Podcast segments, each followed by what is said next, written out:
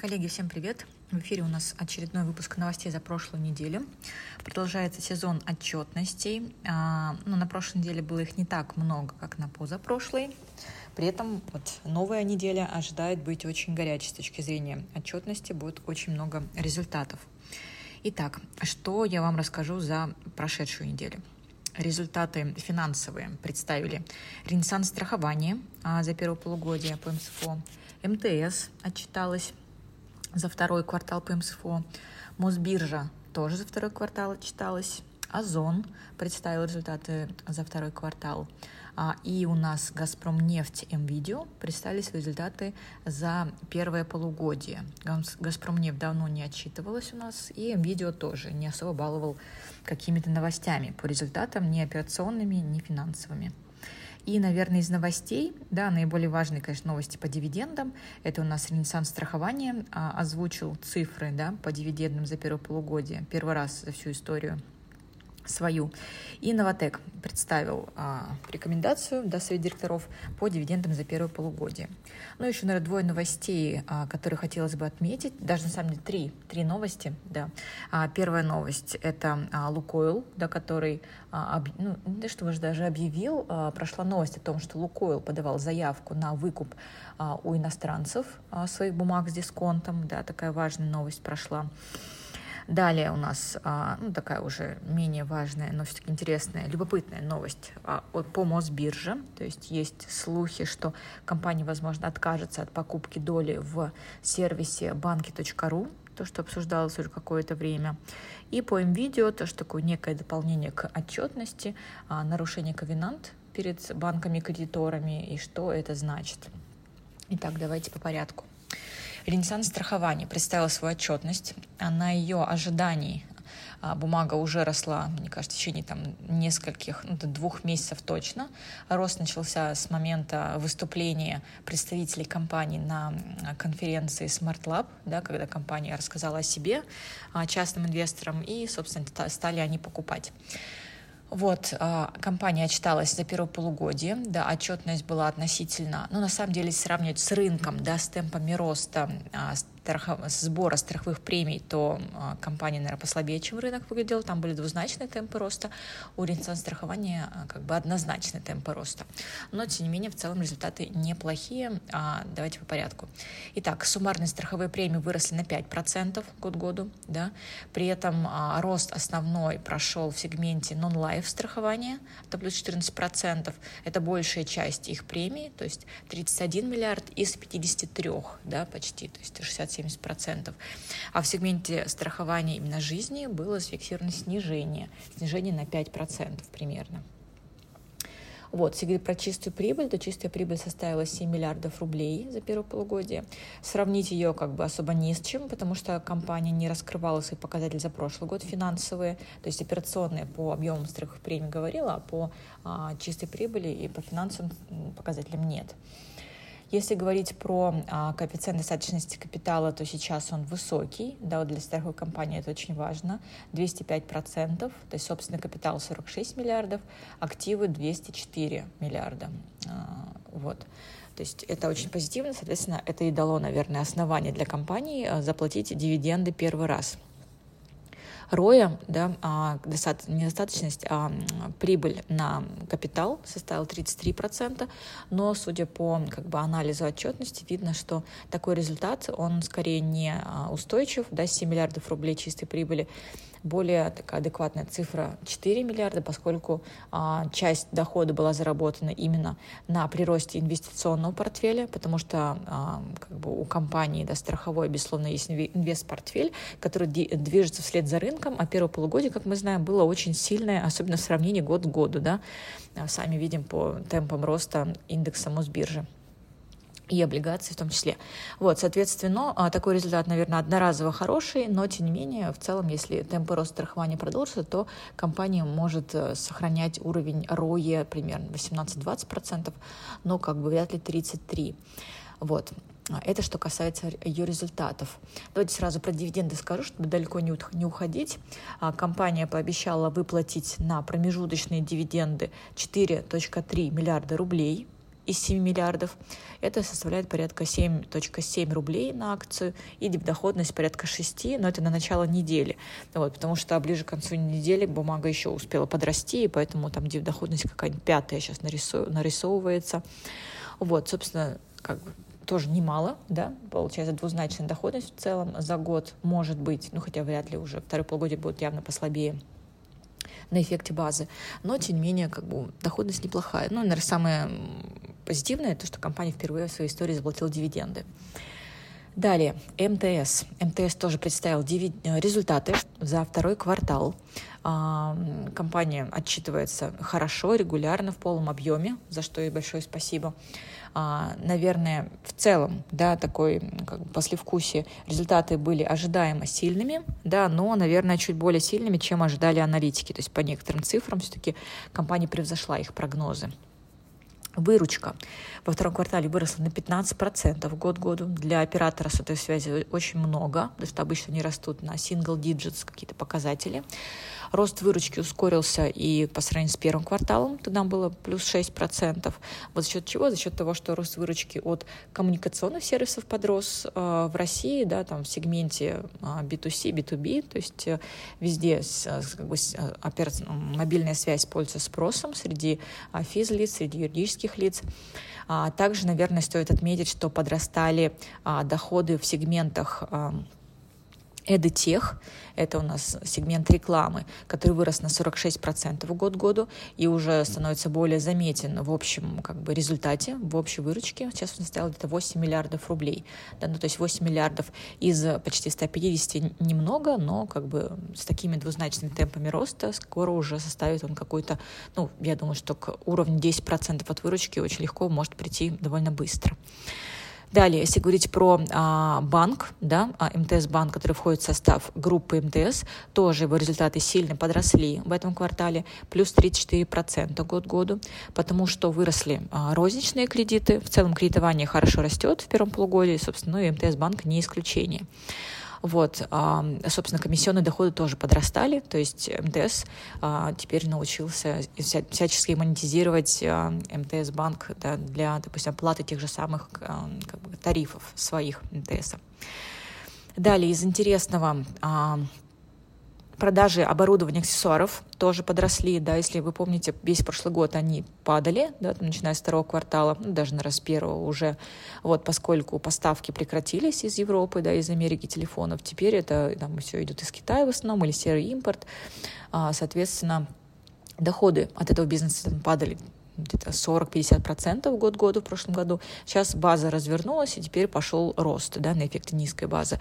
Но на самом деле как бы, это не такой важный сегмент в выручке, потому что, опять же, он как бы не очень большой в деньгах, и, во-вторых, он очень низкомаржинальный, поэтому, собственно, он как бы в выручке сидит, тут же он отражается в операционных расходах, и в итоге в EBD мы получаем ноль практически от него поэтому сильно большой вклады как бы я не вижу.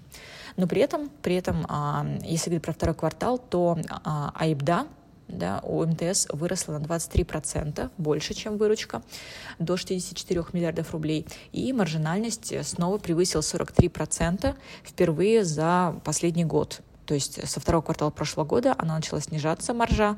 И помните, я вам рассказывала, что даже Ростелеком превысил показатель 40% по IBD марже впервые да, за долгое время, то есть догнав МТС. Но теперь МТС как бы его тоже перегнала снова, и теперь у них образовался опять этот спред, что МТС более рентабельный бизнес. За счет чего так сильно выросла Айбда?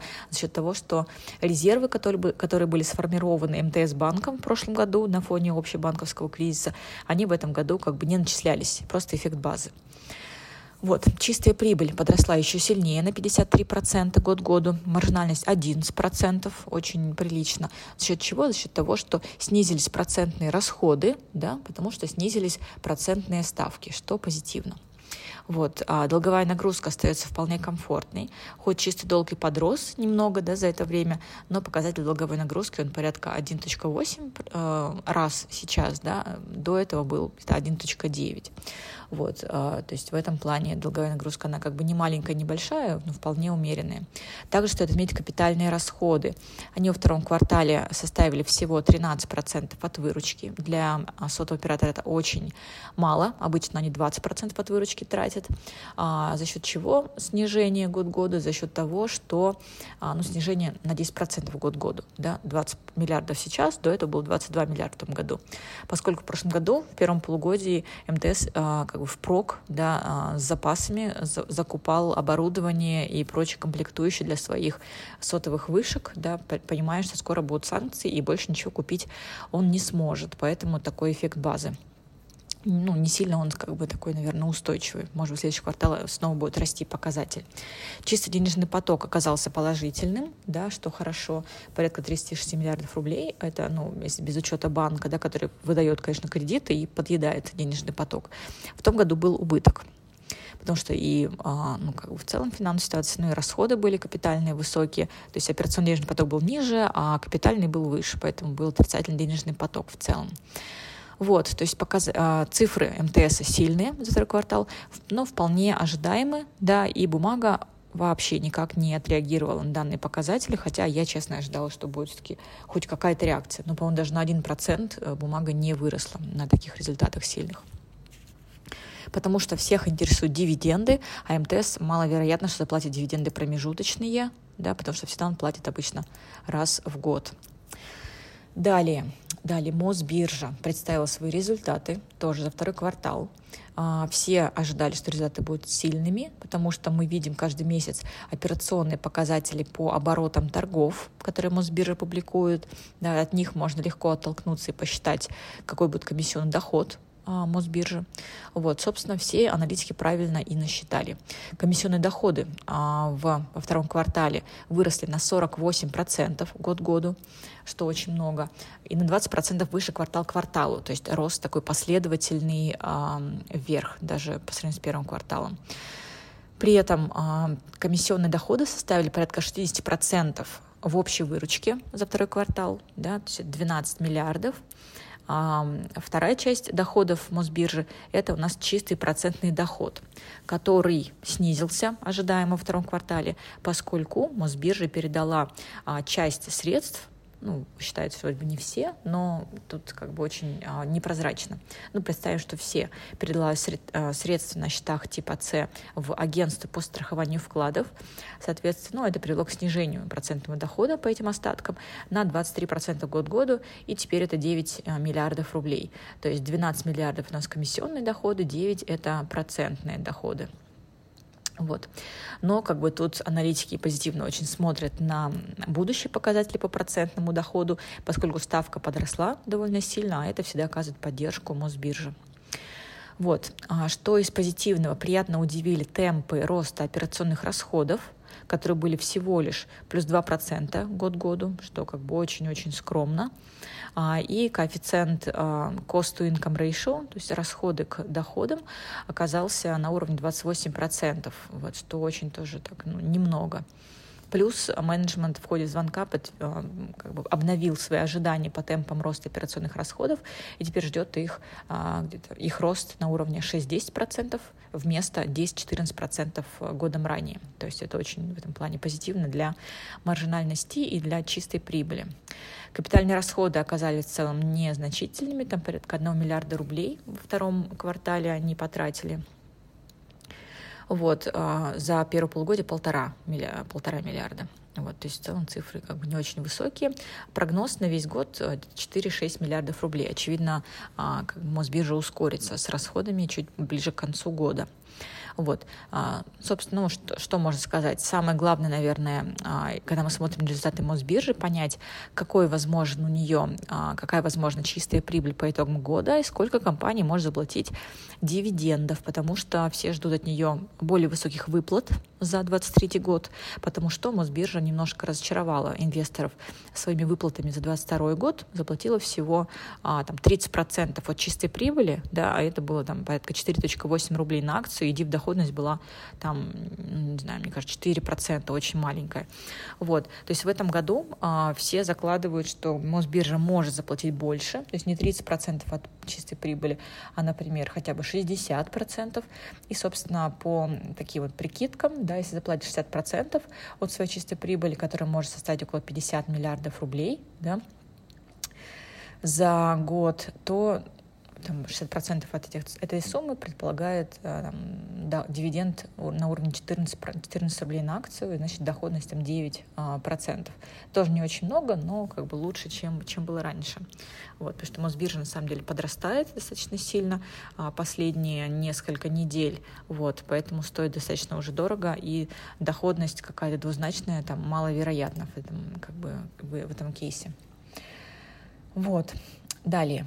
Озон. Озон у тоже за второй квартал. А, компания, наверное, среди, ну, ее относит кто-то к сектору ритейл, кто-то к сектору IT. А, отчитывается достаточно поздно после остальных ритейлеров, вот, ну и после остальных IT-компаний.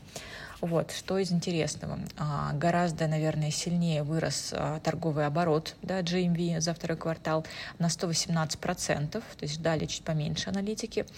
Вот, росло количество заказов на 130%, частота заказов и количество активных клиентов. То есть все показатели растут, такой органический рост, вот, что в целом позитивно и как бы а, радует и поддерживает такой инвест-кейс а, растущей компании Озон. Вот. Из основных таких структурных, наверное, наблюдений, изменений, это что доля э, 3P продаж, это доля продаж мерчантов, да, а не самого Озона, уже составила больше 80%, да, а раньше это было 83% сейчас от GMV, раньше было 76% от GMV. А выручка подрастает чуть медленнее, да, вслед за GMV, потому что растет больше а, 3P продажи мерчантов, нежели чем самого Озона. А, если по цифрам да, сказать, то а, выручка от собственных продаж а, подросла на 32%, да, составила 37 миллиардов рублей, а выручка от продаж мерчантов выросла на 88%. И теперь это уже 57 миллиардов рублей, вот, что в целом ну, показывает, указывает на тренд устойчивый. Более, наверное, такая важная и позитивная информация, то, что сильно выросли расходы а, от доходы от рекламы, выросли не в три раза, теперь это 15 миллиардов рублей вместо 5 миллиардов рублей годом ранее, а это уже такая ощутимая сумма, да, то есть мы возьмем всю выручку, 94 миллиарда, из нее 15 – это доходы от рекламы, то есть это очень много уже. От финансовых услуг тоже подросли доходы, сейчас это 2 миллиарда рублей было 0,3 миллиарда годом ранее. С такими темпами роста а, в 7 раз, да, мы ожидаем, что через год а, их доля в выручке будет еще выше. То есть что дает нам такой более диверсифицированные, устойчивые темпы роста выручки. Показатель беда остался положительным все-таки, но очень-очень близко к нулю. 62 миллиона рублей всего а, заработал Озон за второй квартал. Год назад это было где-то 180 миллионов рублей. Это был первый квартал в том году, когда Озон вышел на положительную ебеду в целом. За счет чего такое снижение? Особенно вот видно, что снижение по сравнению с первым кварталом текущего года, когда мы увидели рекордные 4 миллиарда рублей практически по EBD. Снижение, поскольку компания снова начала инвестировать э, в цены, в, в логистику, в какую-то промо, чтобы завоевывать долю рынка. То есть все компании пошли по этому пути. Яндекс Маркет, собственно, а, значит, Wildberries сложнее, они не отчитываются так активно. Вот, собственно, Озон, Сбер, Мегамаркет, все туда идут, все инвестируют. Вот, собственно, если говорить про операционные, доля операционных расходов в обороте, она снизилась вот из положительного, да, то есть на самом деле эти инвестиции, конечно, повлияли негативно на беду, но в целом экономика продаж улучшается постепенно, и вот очень интересно было видеть, что операционные расходы в расчете на один заказ снизились со 190 рублей э, до 90 рублей год году, вот, это очень позитивно. По uh, bottom line да, компания показала по-прежнему убыток 13 миллиардов рублей, а в прошлом году это было 7 миллиардов рублей, uh, в 2022 году, во втором квартале. Это связано, конечно, с ростом финансовых расходов у компании долг да, и с неблагоприятным эффектом от курсовых разниц в том числе. Свободный денежный поток отрицательный по-прежнему, а, минус 5 миллиардов рублей. Вот, а, и на самом деле, если говорить про рост 3P продаж в составе выручки, то со временем это может позитивно отразиться на чистом денежном потоке, потому что а, оборотный капитал будет гораздо менее задействован самого Озона, если мерчанты будут продавать как бы свою продукцию, и Озон будет получать просто а, комиссию и никак не будет участвовать в закупках и в инвестировании всех, всех этих закупок, авансировании. Вот, это что касается озона. «Газпромнефть» отчиталась у впервые за полтора года, а, но представила, правда, только финансовые результаты без операционных, поэтому вычленить и понять, сколько, по какой цене продавала «Газпромнефть» нефть и нефтепродукты было сложно, но хотя бы финансовые цифры есть. Есть причем за первое полугодие года текущего и за первое полугодие 2022 года, хотя бы можно сравнить. А, собственно, показатели, безусловно, слабее, да, поскольку и цена на нефть была выше, нефтепродукты тоже, а, да, поскольку была маржа переработки очень высокой. Итак, что мы имеем? Выручка в первом полугодии у нас составила порядка а, полутора триллионов рублей, минус 15% в год году снижение. И беда составила 546 миллиардов, да, а снижение на 37% уже сильнее, и беда маржа опустилась до 35% после 40% год назад. Но все равно беда маржа достаточно высокая для нефтяной компании, что позитивно.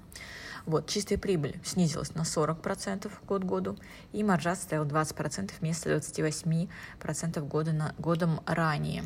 Вот, повлияло на это а, убытки по курсовым разницам, да, а, и, собственно, более низкая прибыль от ассоциированных компаний. Напомню, что у «Газпромнефти» достаточно много совместных предприятий, там с «Лукойлом», с «Роснефтью» есть, где также ухудшились фин-результаты да, из-за снижения добычи, из-за потолка цен на нефть и вот этого дисконта Uralsk бренд.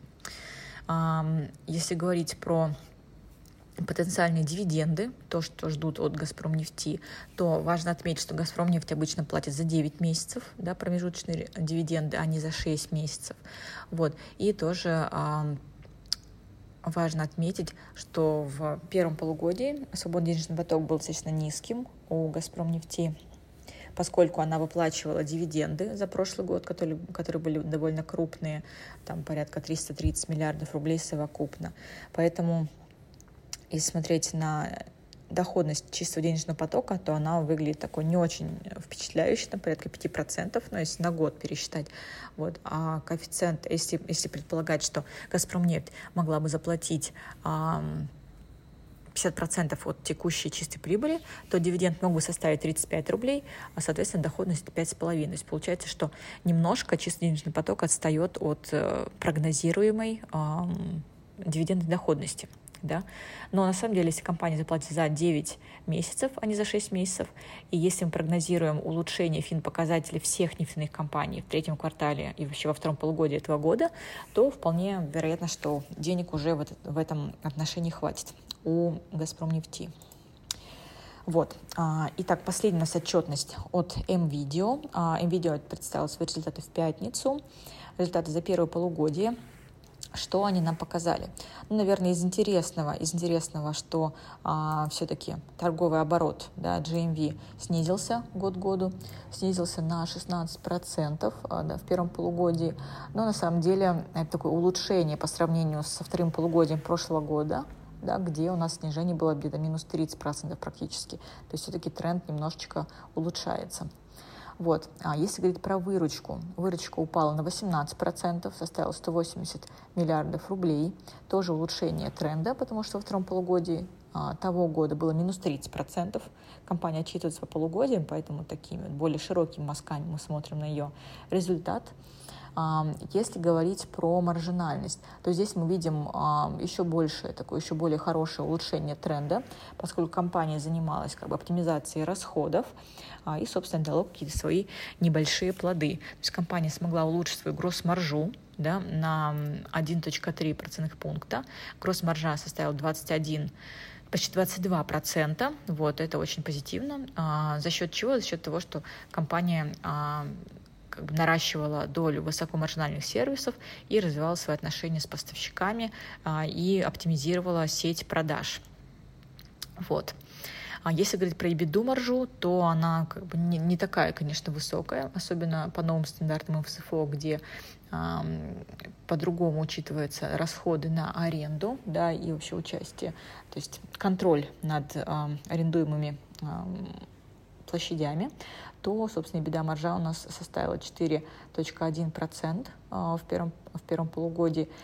Это похуже, чем, чем во втором полугодии прошлого года, тогда было 4,6, но, тем не менее, тренд такой на улучшение да, за последний это год да, поскольку если мы будем смотреть на года 2020-2021, то у NVIDIA была маржинальность достаточно, выс... ну, не то, что достаточно высокой, но немножечко повыше, чем сейчас. То есть а, это было порядка 6%, 6, даже 7%.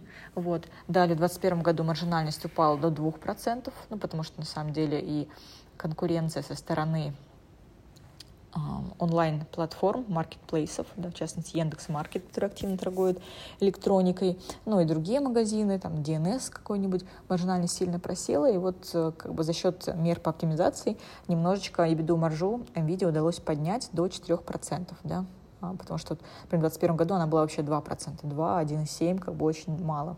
Вот, менеджмент таргетирует, что EBITDA маржа остановится на уровне 4-5% а, в ближайшее будущее, вот, что должно быть как позитивно, в целом как-то и более устойчивой бизнес-моделью, нежели чем там маржинальность 2%. Вот.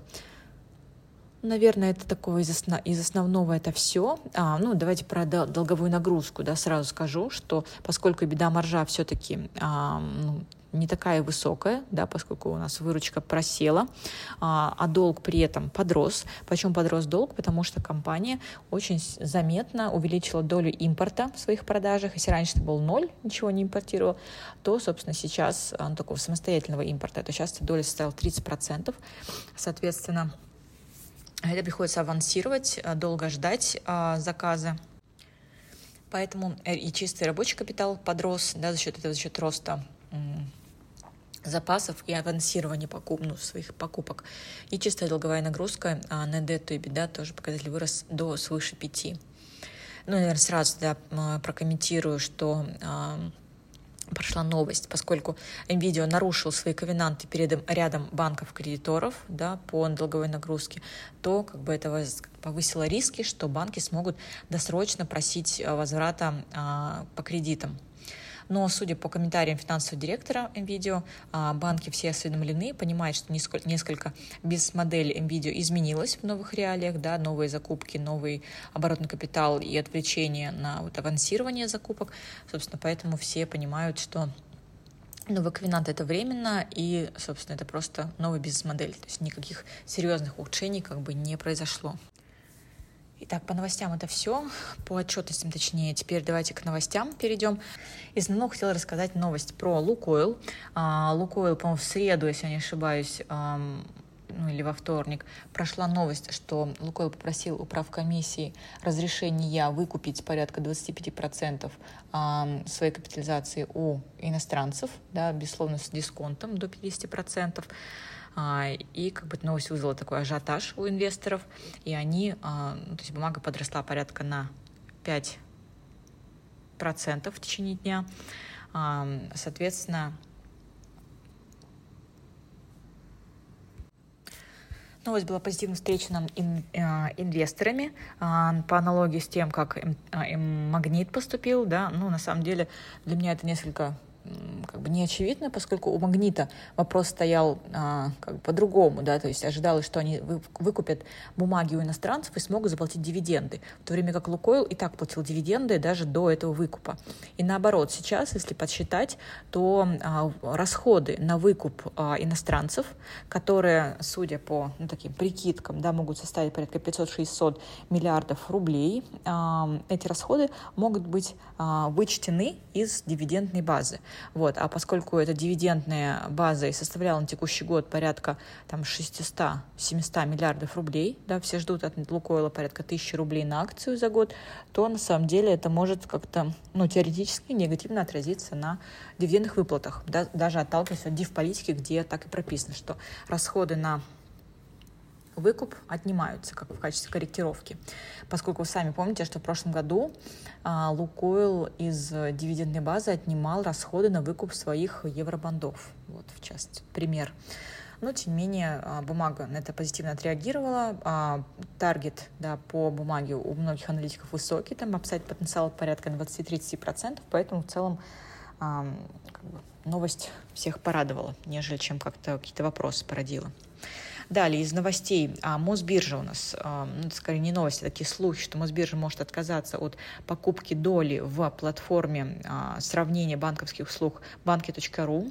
Новость об этом ходила порядка, наверное, одного года уже, и несколько давлела над ожиданиями, заплатит ли Мосбиржа дивиденды, потому что 100% в банке.ру оценивается порядка в 13-15 миллиардов рублей, а это ну, примерно та сумма, которую Мосбиржа может заплатить в виде дивидендов, поэтому был вопрос. То есть она либо купит эту а, платформу, либо заплатить дивиденды. Если покупать банки.ру Мосбиржа не будет, то есть вероятность выплаты дивидендов повышается, что позитивно. Но опять же новость не была подтверждена своим эмитентом, поэтому скорее слух, но такой позитивный. И из интересного дивиденды от Новотека. Совет директоров рекомендовал платить 34,5 рубля на акцию в качестве промежуточных дивидендов за первое полугодие, а, ну и дип-доходность 2%. На самом деле Новотек никогда не славился высокой дип-доходностью. Это растущая компания, которая инвестирует в новые проекты, а, и, собственно, ну, от нее примерно таких дивидендов и ждали, там порядка 32 рубля, 33, то есть, ну, чуть поменьше, но несущественно. Вот. Ну, в любом случае, новость позитивная она подтверждает, что как бы, эмитент сохраняет свой инвестиционный кейс и хоть немного, но регулярно платит. Вот, собственно, это все новости на, за текущую неделю. Ну, основные, самые интересные и важные новости. На следующей неделе будет отчетности еще больше. Да, надеюсь, смогу с вами все их разобрать и успешных вам инвестиций.